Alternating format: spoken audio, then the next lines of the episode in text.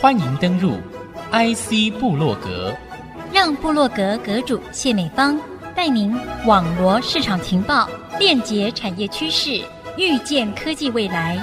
请登入 IC 部落格。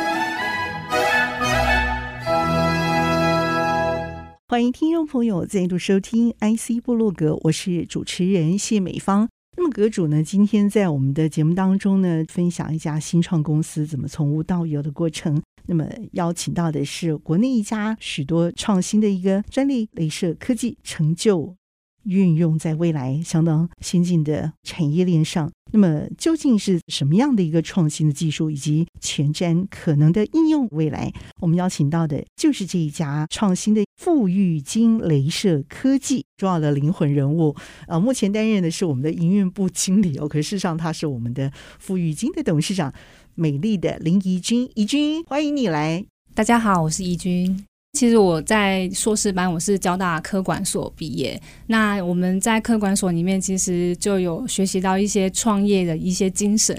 有机会呢，就是接触到这个技术，然后了解到说，哎，这个技术可以带给很多人在生活上更多的一些便利跟应用。再加上说我在台大念商研所博士班过程，有认识一些科技界的前辈。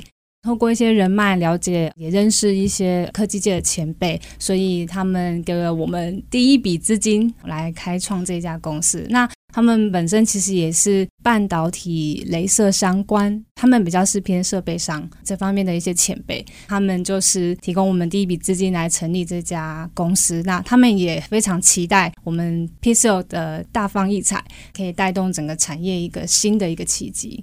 我们的邱建霞总经理节目上来呢，和听众朋友好好的来聊聊。哎，你好，你好。这家公司能不能真的在未来大放异彩？我觉得也承载着很多人的梦想跟期待啊。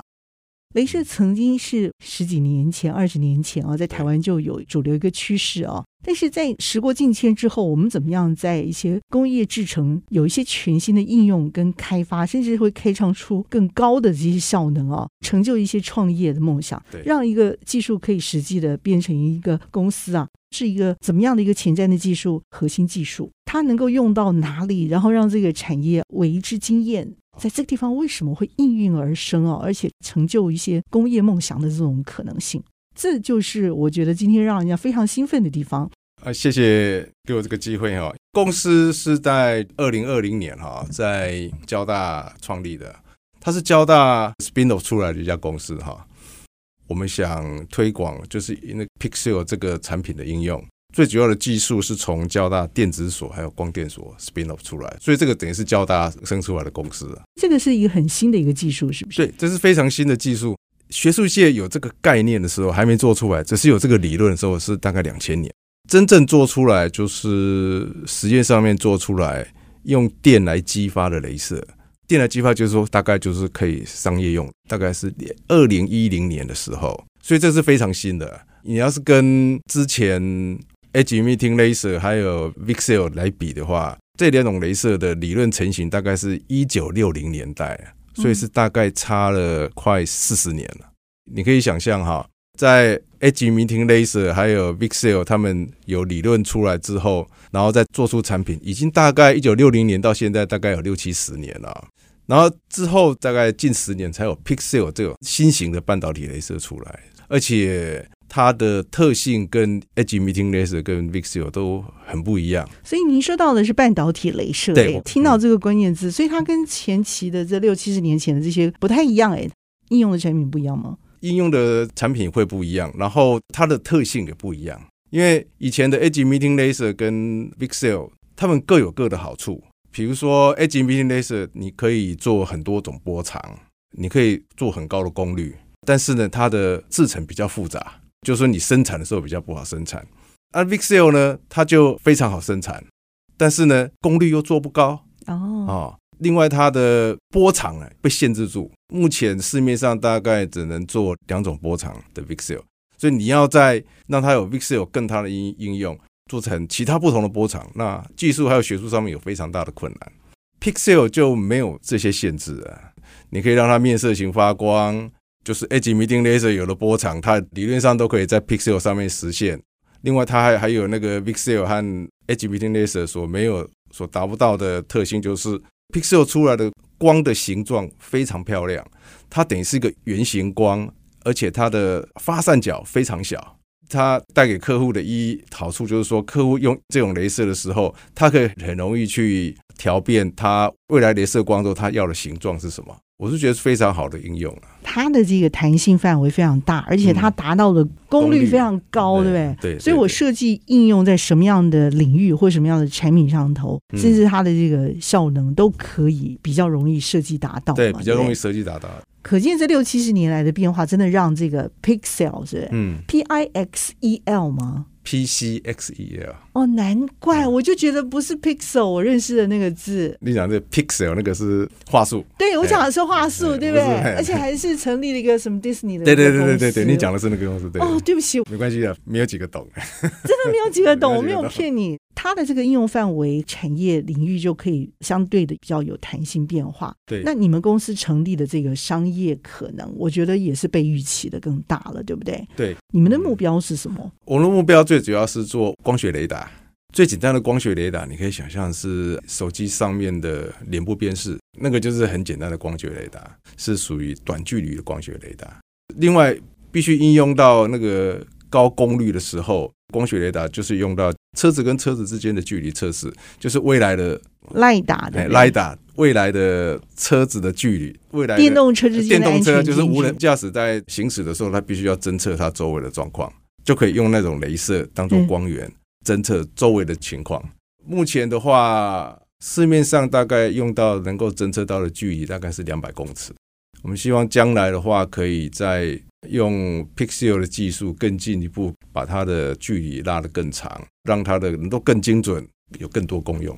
表示说，我们时间距离拉得越长，越好去判断这个安全的车距嘛。那做这种大数据的运算，这个可以带来更加精准的车资的安全啦。好。可是问题是，这个东西太新了。一般人的话会觉得说，你要锁定某些产品，或者说某些阶层的这些合作厂商，才有可能去成立这个商业化的这种厂商出来嘛？对，你们有这种把握是不是？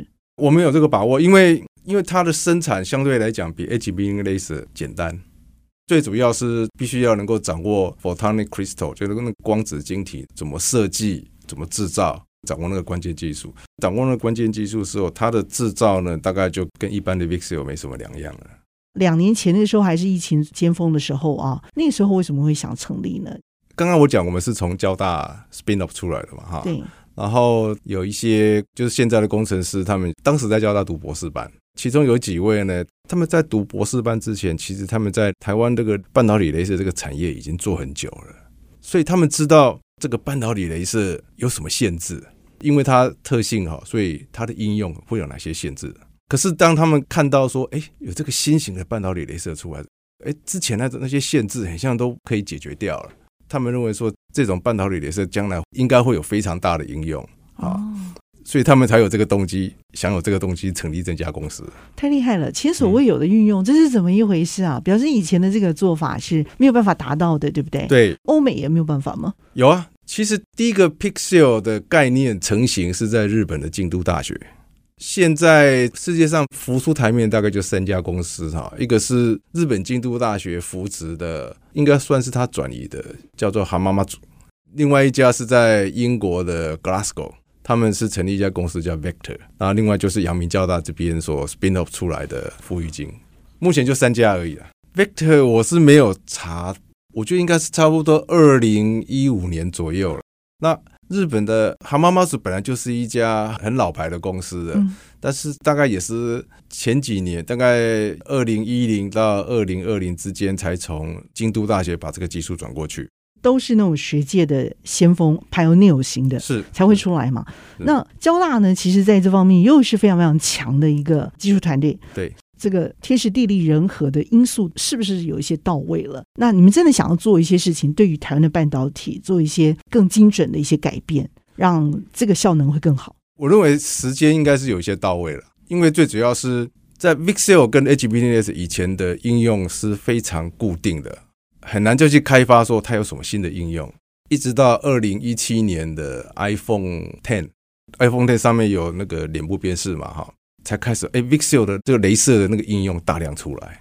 但是再进一步，就是最近几年汽车工业一直要推向无人驾驶，就是从 Level Two、Level 三一直到 Level 五的那个推进，它必须要用很多光学来侦测周围的东西，就进一步推升高功率半导体镭射的应用。然后我认为 Pixel 呢，它的特性又非常符合他们的要求，因为第一个它可以高功率，所以它的距离可以侦测的很远；另外一个它的光型非常好。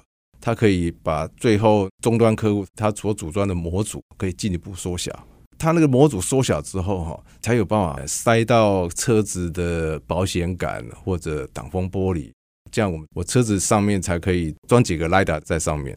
其实你要是有印象，你几年前你可能会看到 Google 拍摄街景的车子啊，那些街景车子它上面不是会有一个很大的东西，雷达，哎，那个就是 LiDAR 啊，真的。你看，你看几年前体积那么大哈，塞不到车子里面去了。哦，所以所以你们要整个把它小型化，那个要你要把它做成半导体镭射，你才能把它缩小。要藏在挡风玻璃里面呢。对，你要藏在挡风玻璃里面，因为将来 Level 五的车子。它可能不止放一个 LiDAR，可能放好几个 LiDAR 在里面，侦测前后左右，它都它都要侦测。那所以说可能要放好几个，所以你必须把体积缩小，你才能够塞到车子里面去啊。OK OK，哦，假装那个 LiDAR 还是在像 Google 用的那个街景街景车上面那么大，嗯、那个那个塞不进去啊。我们要必须一个有超级特斯拉。对，而且话说回来，街景车上面的那种 LiDAR，它用的镭射也很贵，单价非常高。几百万跑不掉，据说是七万五，七万五千块美金呢，真的是那部车子大概才三万美金而已，是啊，比一部车子还贵。这个事情有点像我们当初第一次看到这个大台的工作站的时候，现在都已经上云端了，对不对？这个事情真的也是像黑金刚的时代，也是不久之前嘛，像梦一样，就现在手机这么小巧，对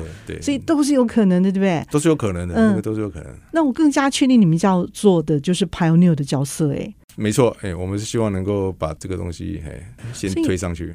我们节目其实非常的精彩，但是需要休息一下，休息片刻，稍后回到 IC 部落格。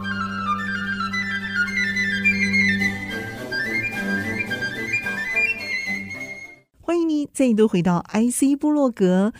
现在公司规模怎么样？有多少人？公司有五个人，五个人里面有四个是工程师了。目前全公司都在一起看这个东西。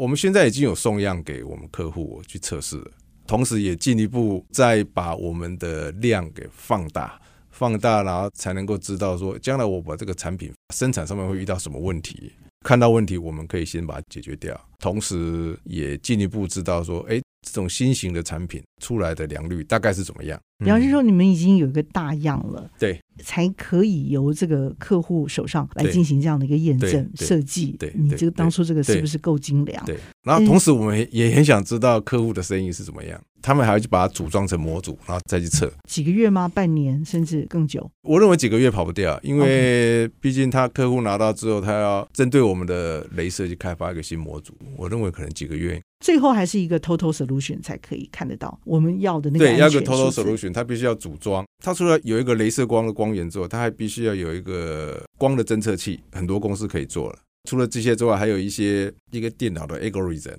你要去怎么去计算？应该有一些配合的 IC 去计算速度啊。但是我们公司提供这个光源，因为毕竟你没有这个光源，你就测不到东西。你可以想象是它是个汽车的眼睛，一台机器的眼睛，它看到东西。大脑才能够判别。说得好，你看得到、接受得到最快的一些警讯或者是变化，对，你会判读得出来，对，就是需要这样的一个光，好，才能够去找寻得到。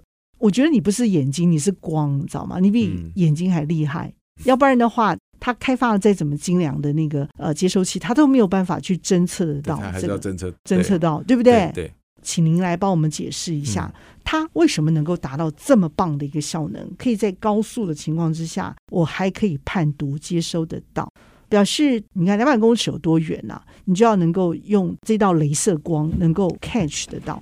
我很好奇的是，为什么它对于半导体厂会有帮助？因为是现在半导体厂主要生产的就是这些电动车五 G 啊这些晶片嘛？应该是对车厂。半导体厂做 IC 而已，所以半导体厂应该没什么问题啊。但是它 IC 的运算再怎么快，它还是要光源去侦测。车子上面还有一束镭射打出去，去测外面的一些东西。那所以说，当这颗镭射呢，它能够提供最适合的波长，同时能够提供更高的功率的时候，它侦测的距离就会更长。那侦测的距离更长，表示说车子的反应时间更长。你要是能够侦测两百公尺或侦测四百公尺，多了这两百公尺，但是对车子而言，它的刹车的反应时间可能会多好几秒，那个都是安全的问题，都是很重要的凭据。你车子一秒两秒，那个都是安全的问题。没错，对，一秒可能就是救回一命的关键。对，我想问一下，为什么镭射光啊可以去分辨得出来这些资讯？嗯、就是我得到这个距离，我知道那边有东西，嗯嗯、它是可以反射，是不是？对，它是可以反射。哦，啊，你可以想象，你拿到的 iPhone Ten，好刷脸，很多镭射光刷你的脸，嗯、你的脸上面并没有镜头让让它射回去啊。哦，说的也是，对不对？很久以前，你要打出镭射光一段距离之后，然后它要能够反射，反射回去之后，你还要能够接受到这个讯号的时候，反射那个地方要有个反射镜，好 Okay.、哦，你那个大部分的光才能够回去，回去之后才能够侦测到讯号。可是你看 iPhone 之后就没有了。那个刷脸的那个动作哈，其实我们使用者习惯就是觉得说很快，很快。但是我没有想到它背后需要这么多的一个精准的原理。它那个技术非常非常精准。嗯，那我们用这个来做比较的话，你们比那个刷脸的 iTen 的那个技术到底有好到多好？因为 iPhone Ten 毕竟它只是手机拿起来刷你的脸，那个距离大概都小一公尺。再怎么近十几二十公分嘛，再怎么远顶多一公尺，对不对？但是你要是将来放在 LiDAR 上面，那个距离都是一百一百五十公尺起跳。所以你看，iPhone 它可以刷脸，但是当你脸距离很大很远的时候，它也刷不到，因为它的功率不够。那我们现在的这个无人车或者说自驾的功能还没有办法全部无人，嗯、就是因为这个资讯的安全不够完整，不够快速判读得到，对不对？两百公尺、四百公尺，其实也只有一两秒的时间就到达了耶。现在车速都这么快啊、哦！对。这应该除了有一些技术上面的瓶颈之外，应该还有一些他们法规了哈。毕竟这个是你要整个社会去接受它这个无人驾驶的时候，其实人总是会有一些顾虑嘛，要一段时间累积啊。但是我觉得这个应该是未来的趋势。假设了你的产品这一两年就能够上市的话，我可以为我的这个自驾带来什么样的安全的更多一层的保障？等于好像帮车子多了几个眼睛，帮车子多了几个眼睛。然后现在我们的车子大部分都是 Level Two 嘛，然后将来你要到 Level 三或 Level 四，那个 LiDAR 或者一些 sensor 的数目要更多。嗯，好，那所以我们必须把它的体积还有它的价钱降下来。那我觉得半导体应该是一个非常好的方式，把它降下来。大家买一部特斯拉，可能就是动不动就一百五、两百、三百哈起跳。我们现在看到各式各样，嗯，但是我们这个价格要怎么样更亲民化，就有赖于这些高科技是不是真的能够精准的普及化、制成量产瓶颈必须要去克服，才能够达到这些。是，那最重要的是精准的技术一定要到位。所以我想，呃，富裕金好提供的就是这样的一个精准的一道光。让这个一道光源，一道光源，对不对？让这个资讯安全是可以对有力的成为我们的保障。对，大家可以想想嘛，那个自驾车它越来越快的情况之下，你当然要更多的资讯判断，知道旁边是安全的，你才可以更加的快速啊。对，没错。你们公司的这个成立啊，也多少带一点理想性的色彩。将来这个合作的这个应用合作伙伴，我相信应该也会陆续来。但现在能够相信你的，给你第一张订单的，会是这家厂商吗？我们是有订单啊，但是目前我们是送样出去，所以有些客户会付钱买我们的样品。将来的客户除了我 lida 之外，我相信，因为一旦 Pixel 可以作为机器视觉的光源的话，我觉得将来的应用应该不只限于 lida。lida 是只用在车子里面，但它价格很便宜，我相信会衍生很多应用出来。比如说，要一些机器视觉的东西，一些机器人，它在移动的时候，它不会撞到东西，那它就必须要有的机器视觉。或者说，我不知道现在有没有哈，就将来的盲人。这个可以当做盲人的眼睛，它可以帮他侦测前面有什么障碍物。这个影像可以经过一些处理，然后进入他的大脑里面，那他就知道前面有什么东西。我是觉得应该是蛮大的。我们毕竟是元件的公司哈，所以希望能够提供最好的光学半导体镭射元件，然后让我们的下游客户去开拓更多的应用。我听了就觉得很感动。嗯、我那时候想到我们旁边有一家奇景嘛，他们不是做那个 Google Glass 的那个 IC 设计嘛？我想说，你这一道光源技术如果进来的话，我可能我像总统了，你知道吗？因为我会知道我旁边到底有哪些重要的人物，或者说嫌疑等人士，这个罪犯，你知道，因为这些 IC 会告诉我，对，这些赖打会读到这些资讯，然后去收集回来。对，那只要把你那个那讯息能够传输到大脑里面去，你就知道。没错，所以你们怎么去共好？相信你的上下游伙伴一起来成就这一件美好的事情，而且你知道这个道德的这条线是放在对的位置，建的会是什么样的商模，这个才是最重要的。我们现在就是要扩大我们产品的种类啊，还有我们产品的输出功率。简单讲就是更多的波长，更高的输出功率，扩大将来的市场应用。呃，创业蛮辛苦的，但是同时可以学到很多东西，终身受用。好，这个时候我们就要把董事长请进来了哈。OK，董事长谈谈你的梦想，对他的一些期待。对于这家公司，我们生产的这个半导体镭射 PCL，那我们希望说这个产品的出现可以照亮全世界。因为其实过去不管是 EL 或 VCL 的这两款的半导体镭射，其实在使用上跟应用上都有些限制。那我们希望我们这一款全新的这个半导体镭射 PCL 可以让刚刚提到的这些障碍都可以突破，然后让这个半导体镭射透过 PCL 可以在各个应用层面上又更广。那我觉得创业这段是我蛮特别的一个经历，的确是过程中非常的辛苦，但是我觉得把握到一个机会，我们就好好的去开创。那我们也当然会期待更好的结果。谢谢两位今天在节目当中精彩的分享，谢谢你们，谢谢谢谢。谢谢。谢谢听众朋友您共同的参与。IC 部落格，我是谢美芳和我们的付玉金董事长林怡君以及我们的总经理邱建佳两位一起在节目当中和大家 say goodbye，拜拜。拜拜。